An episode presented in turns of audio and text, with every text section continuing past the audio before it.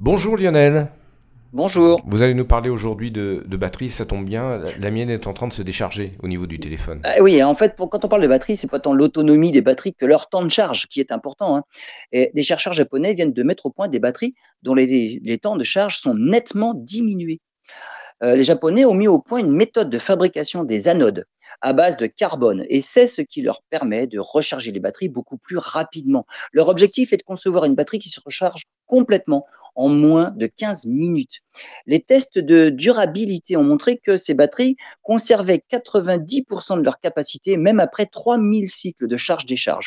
Et c'est un résultat déjà nettement meilleur que ce qu'on peut faire actuellement avec les batteries lithium-ion classiques. Ce procédé ne serait d'ailleurs pas applicable qu'aux seules batteries de voiture. Hein. On pense évidemment aux smartphones qui verraient leur temps de charge drastiquement réduit et la durée de vie de la batterie nettement augmentée. Cette voie est aussi explorée par des chercheurs américains qui sont en train de déposer un brevet pour un câble de recharge révolutionnaire avec un procédé de refroidissement qui permet, écoutez bien, de recharger sa voiture électrique aussi vite qu'on fait le plein d'essence.